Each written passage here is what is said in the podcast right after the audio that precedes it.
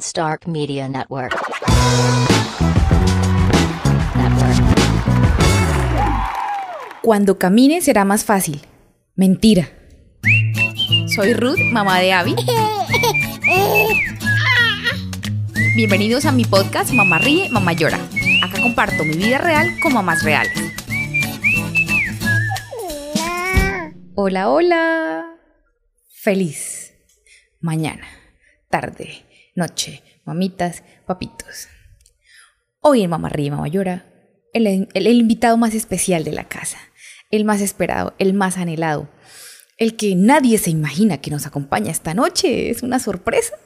Hola, amor. Mi esposo, Hola, mi amor. Daniel.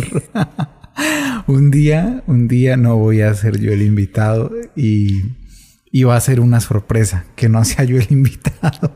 El tema, sí, señoras y señores, cuando camine tu vida será más fácil, decían. Mentira. O sea, no, no, eso ahorita empieza a caminar y ya, ya te relajas. No, no, no, eso ya, tu vida vuelve a la normalidad. Nada más lejos de la realidad, mamás. Voy a contar hoy esa etapa de gateo y aprendizaje de Abby para caminar. Entonces, como ya les eh, expliqué, el título se debe a esa frase que me decía tu mamá adulta. Ahora que gatea es duro, o sea, toda la etapa que uno está viviendo es duro, pero la siguiente es muy buena y muy fácil. Mentira. Resulta que no ha sido más fácil, todo lo contrario. Ahora hay más cardio en mi vida. No es algo ne- negativo, o sea, no lo voy a narrar como, como queja, no, ni como desahogo, no, sino una experiencia que me vendieron de un modo y resulta que no, mamás, bienvenidas a la realidad mía. No. Yo creo que bienvenidas a la realidad de todas porque eh, los niños, aunque pudiera parecer que recién nacidos es cuando más dan que hacer, la verdad es que no. Vamos a contar cómo he vivido el proceso pues, con mi primera y única hija de gateo y caminar y el papá, que como de costumbre no sabía el título de este podcast ni sabe el guion, va a ir dando sus aportes, nos va a ir Como de eh, costumbre. complementando. Esa es la dinámica de nuestro, de tu programa. Entonces. Ay, mi amor, no te cohibas, él se asusta. Y yo le fuera a hacer algo por ser el copropietario de este espacio. Ok. Entonces, desde el principio, ¿no? Empecemos por el principio. Ha sido reinquieta, o sea, desde la panza. Me acuerdo perfecto de la ecografía de la semana como 28 que dice el, pues el, el ginecólogo, en ese caso también el ecógrafo dice, no, creo que acaba de decir una burralía. No, yo creo que ginecólogo. El ginecólogo dice, la niña está haciendo yoga en su barriga. Y sí, literal, nació y se giraba en menos de nada. O sea, Abby no era de poner en su camita y durmió la bebé quieta, no. Eh, por un tiempo tuvimos un cojincito antirreflujo, lo usamos muy poco. Ella se resbalaba, se movía, se agarraba. Una bebé de menos de dos meses. Siempre ha sido inquieta. A eso de los cuatro, pues aprendió a girarse.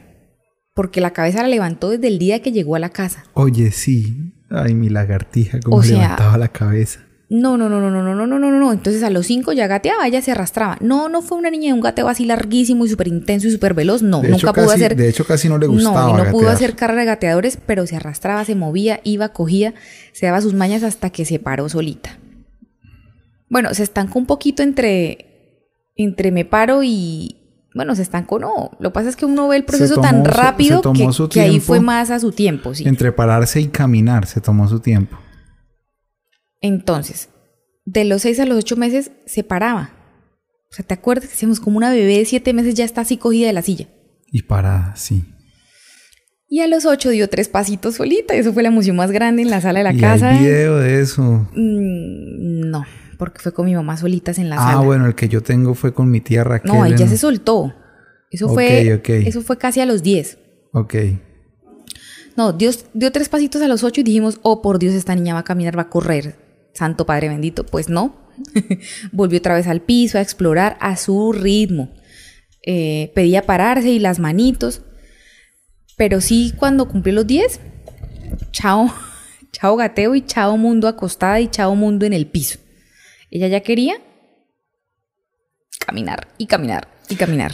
Yo creo que ella eh, anhelaba tener esa independencia, esa autonomía. libre. Y pues entenderán mi afán y mi obsesión y mi intensidad para los que ya medio me conocen en este podcast y para los que no me presento. Reintensa madre, madre primeriza, entonces si ya andaba pegada en ese punto a Abby, ahora fue el doble. ¿Cómo voy a sentir tranquilidad una madre con una criatura que ya camina? Yo O tampoco sea, estoy muy tranquilo. Que se cae, que va donde quiere, como no debe, que coge todo a su paso. No, y yo tampoco estoy tranquilo y menos desde que hace 8 días, 15 días, se me 15 cayó. vamos a cumplir, se dio su primer golpe. Ay, sí, iba conmigo caminando en la calle, se tropezó, fue tan fuerte el tropezón que se fue hacia adelante, se me soltó de la mano porque yo no la tenía duro y se pegó en la frente y ese totazo sonó. Ay, y yo la levanté y yo la levanté, fue esperando el charco de sangre, pobrecita mi chinita. No, donde se abra, terminamos en urgencias, con varios Sí, puntos. claro. Pero no, no se abrió su cabeza. No se abrió, solo se le hinchó un poquito, un poquito. el Dios mío, huevito, pero- aquí se dice en Colombia se hizo un huevo. Un huevote. yo lloré más que ella de ese golpe, es que me Es acuerdo. que se veía morado el ojo así. Sí, es que me acuerdo y me da ganas de llorar se otra vez, el de otra verdad. vez, sí. Me da ganas de Te llorar. el. Entonces, concordarás, estarás de acuerdo conmigo, como suene mejor, que a Dios pasa. O sea, gateando la teníamos en los brazos o, o gateando íbamos ahí Sí, en el piso con ella, al alcance, en un área segura, protegida. Ahora toda la casa se convirtió en su espacio de caminar. Las rejas, ¿no? Porque hay escaleras en todos los sitios donde vivimos y convivimos y estamos todo el día. Escaleras peligrosas, sí. varios pisos, entonces Y La sabe, reja, sabe y sabe abrir abrirla. rejas. Si alcanza el cerrojo, si llega la manito, tú, abre tú. la reja. Cabe aclarar o valga la aclaración, nosotros estimulamos a Abby de la manera correcta y necesaria como lo creemos nosotros, no en exceso y todo acorde a su edad. Entonces todo lo que ella ha hecho de gateo o caminar fue por su fuerza propia, su decisión y su capacidad. O sea, no es de que nunca la paramos y la vamos a forzar a ella que se quede parada y ahora tienes que dar un paso así. No, todo ha sido respetuoso a, sus tiempos, con sus con su capacidad, es eso. Que no hay edades. Ay, ¿a, qué mes le gateó? Pues no sé, no importa. ¿A qué No. mes va a gatear su bebé? Exacto. Cuando sea el mes de él, Lo hará. no hay un mes para eso. a menos que sea ya una, una, una discapacidad física que requiera eh, un- una terapia, una ayuda. Que Pero su eso se ve- eh, asistencia al pediatra pues, se lo hará saber. Se lo, se lo dirán, exacto. O que descubres que, que está caminando y luego solo arrastra un pie.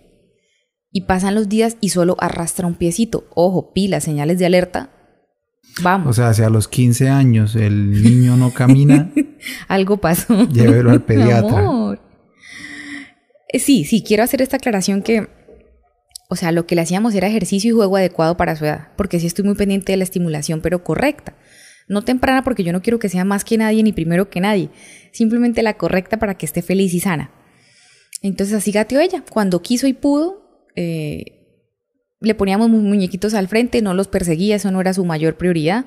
Era cuando ella quisiera y por donde ella quisiera, de lado, de para atrás, en una pierna, sentada, bueno. Uy, ahorita cogió la maña de caminar de para atrás. O como pingüino o como marchando. susto. Can- Se sí, todo unos eso caminados. está bien, pero que cuando camina de para atrás me da susto porque Claro. no ve los obstáculos y se me cae. Entonces, eh, no la comparamos también, como dice Dani, con otros niños. Por eso me molesta la pregunta, ¿y tu bebé hace tal cosa para luego agre- agregar? El mío sí, o tal que yo conozco sí, y es más pequeño.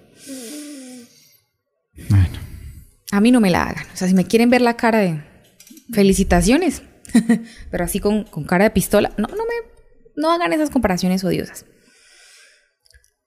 Eh, bueno, ya que se me pasó lo de no me saquen el mal genio, volvemos al punto.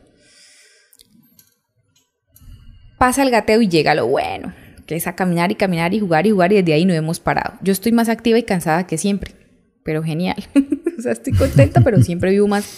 La niña subió, cogió, agarró, se agachó, se va a pegar, fue capaz porque se estira, se empina y ya alcanza mil cosas de objetos que no debería, que se supone que los teníamos seguros fuera del alcance de ella. vas hoy. Ve. Fallas técnicas. Espere, por favor. No, no. ¿Cuándo salimos al aire? Ya estamos al aire. ¡Cielo santo! ¿Qué clase de programa es este? Retomamos después de una mini interrupción. Les iba contando. La misma interrupción de siempre. Dale Abby se tetica, despertó Abby. y tocó ir a darle tetica. Les decía que yo sí estoy más activa y cansada que nunca por estar la pata de ella ya que camina, pero es genial. ¿Qué, qué pasa? Porque digo que, ay, no, que vas a descansar cuando camine. Y es mentira. Pues no, pues, pues primero ya les dije, perdí la paz, estoy más pendiente, voy corriendo, estoy al paso de ella. Y aparte el dolor cambia, ¿no? El dolor de espalda antes era por estar como en una posición más agachada. Y ahora es, sigue la sarna, perdón. Y ahora es eh, por ir así como uno medio doblado para agacharse a la altura de ella y coger las dos manitos, ¿sí me entiendes? Sí, claro, que ella sí, va así. entiende. Ella va con entonces sus uno va manitos así. hacia arriba y uno va cogiendo las manitos para que camine y no se caiga. Ok, entonces eh, ya no quiere estar Ya el dolor no es en la parte baja de la espalda de uno, sino en la parte sino alta, en la joroba. O qué me dices cuando no quiere caminar. Porque hay días que no quiere ni carrito, ni cargador, ni coche, ni aquí, ni allá, y Toca toca en y los brazos. Y pesa ¿Cuánto es que pesa? ¿11 kilos? Ya casi 12. 12 kilos. Entonces, no, no es más fácil, mamita, simplemente cambiamos de etapa. De susto, de alegría o de sufrimiento, como lo quieran ver, o de entrega, de dedicación. Pero eh, no es más fácil. lo de la caminata, eh, decidimos usar zapatos ergonómicos 100%, debe ser un zapato que se dobla, un zapato flexible, un zapato sin suela dura, ni cauchos, ni, ni muchos, aquí se le diría sin muchos adornos, sin mucha cosa, o sea, es un zapato simple. De, hecho es hecho en cuero, ¿no? Que los que hemos comprado son hechos en cuero blandititos. Lo ideal es que la suela no sea gruesa ni dura, Que haga así, que se doble totalmente, o sea, que de una punta del zapato llegue al otro así. que la suela se la pueda adaptar ergonómicamente a la forma del pie de la bebé para que ella pueda realizar Movimiento todo el libre. movimiento en la planta de su pie, desde la punta de los dedos hasta el talón, ella tenga la libertad, como por así decirlo, de hacer así.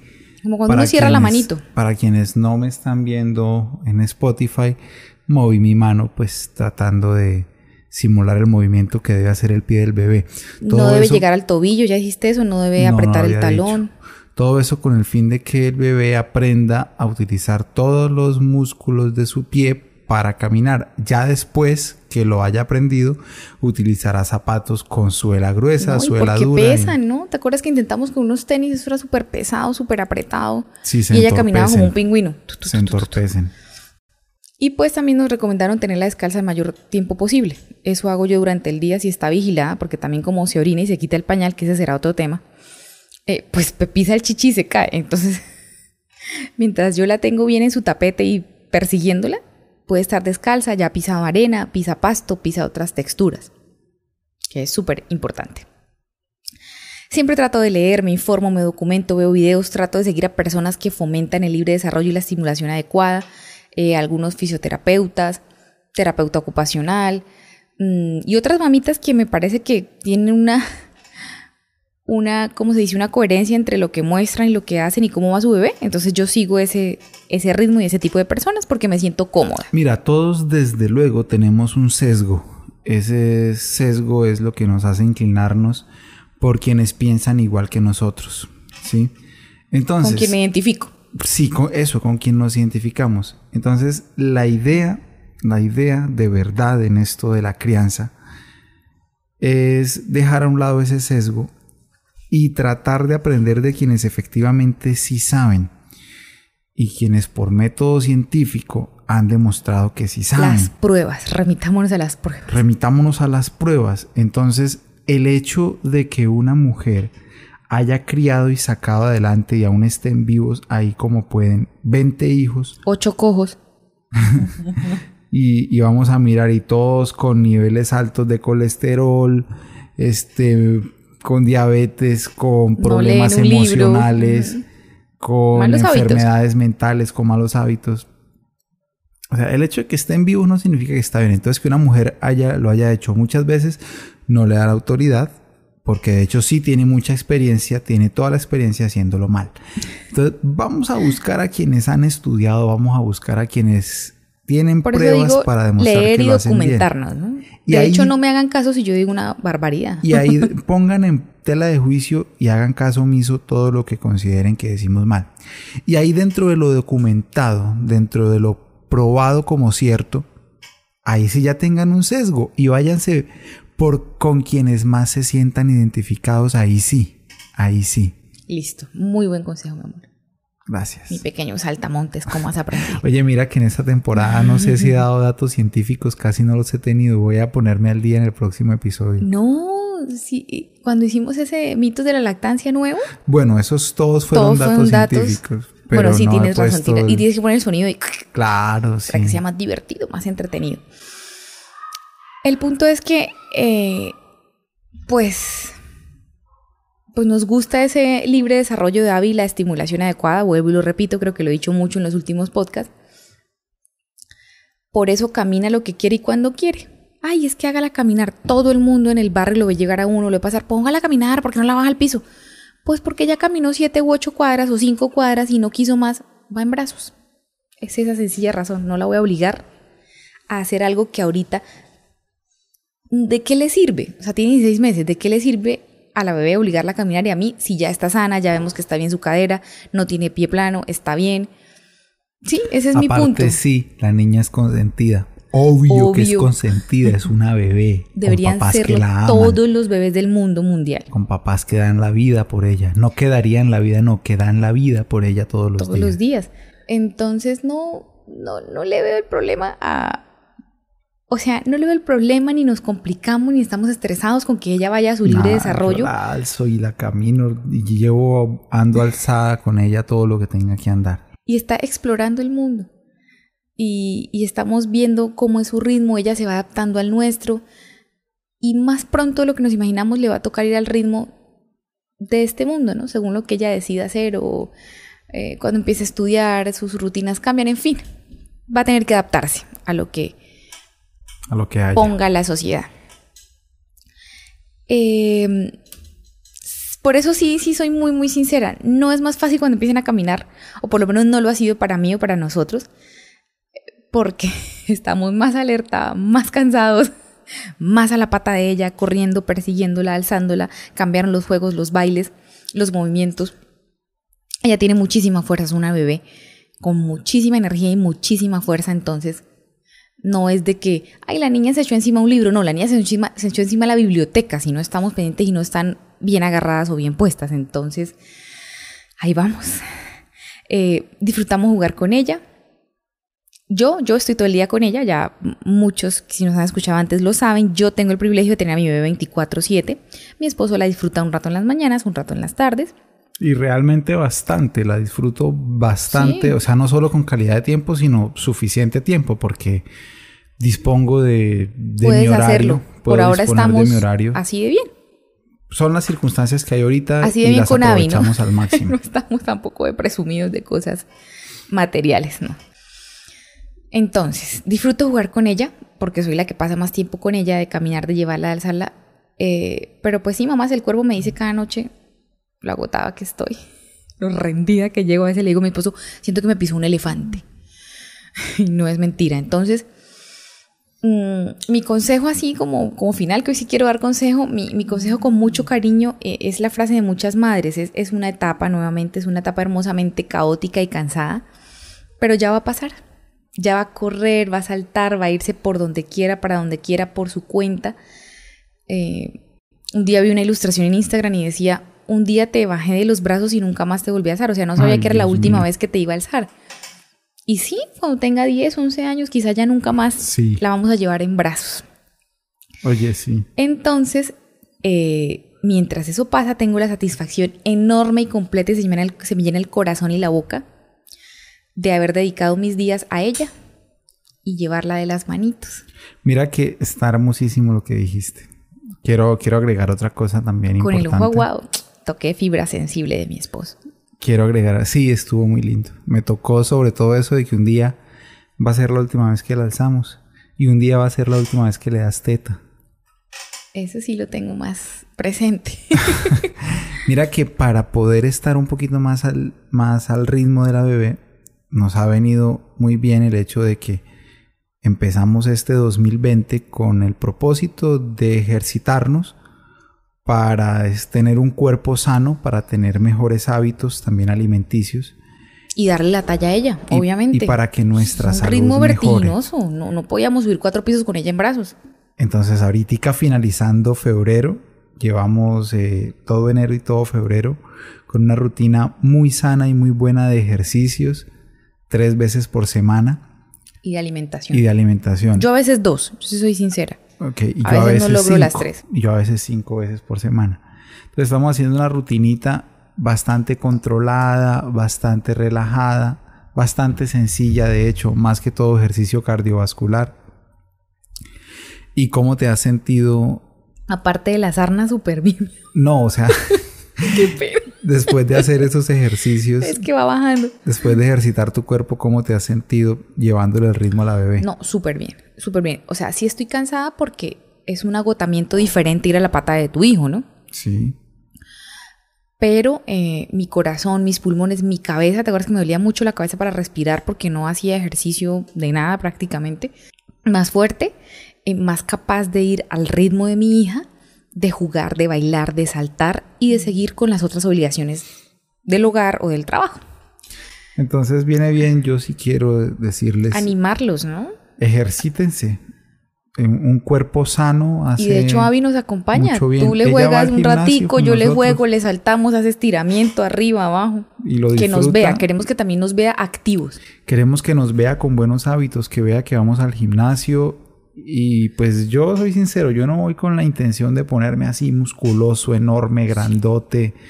Y tú no vas con la intención de tener el cuerpo tremendamente No, pues claramente no voy para levantar trasero y tetas, ¿no? No, no. Vamos a hacernos más fuertes, más resistentes y a tener un corazón y unos pulmones sanos, a tener músculos fuertes para poder aguantar el ritmo y porque ya estamos envejeciendo, ya empezamos este, nuestra tercera década y ahí empieza el descenso. El descenso. En resumen, me encantó el dato, me encantó el aporte. Sí, sí. Y en resumen, esto de mm, gateo y caminar, vuelve y juega la paciencia, el amor, el cariño. Métodos, hay mil opciones de terapia, de juego, de estimulación, hay millones. Sigue mi invitación en pie, leer, documentarse, como dijo Daniel, buscar no lo que, ay, es afín a mí porque yo no hago nada, entonces voy a hacer todo con bebé en la cama, no. Vamos a buscar lo que de verdad, de verdad científicamente aporte algo a bebé o afectivamente hablando. Si se dice afectivamente. Sí, De apego, emocionalmente. emocionalmente. Mm. Y mamitas, insisto, ánimo. Mucho ánimo que si nosotros hemos podido, por allá también podrán, ustedes también pueden pasar esas etapas, vivirlas y, y terminar el día con una sonrisa de agradecimiento y de satisfacción. Siempre es la intención que la pasen rico, que se entretengan escuchándonos, si van manejando camino a casa, camino a su oficina, si están en un ¿En el ejercicio? si están en el gimnasio. Obviamente hay temas que dicen, ah, no me interesa, pues pasen a otro, hay pasen muchos, otro. hay de todo. O quién sabe, escúchenlo por mera curiosidad. Feliz noche, bye bye. Con eso nos despedimos. Chao. Hasta aquí llegó este episodio del podcast. No te pierdas el próximo.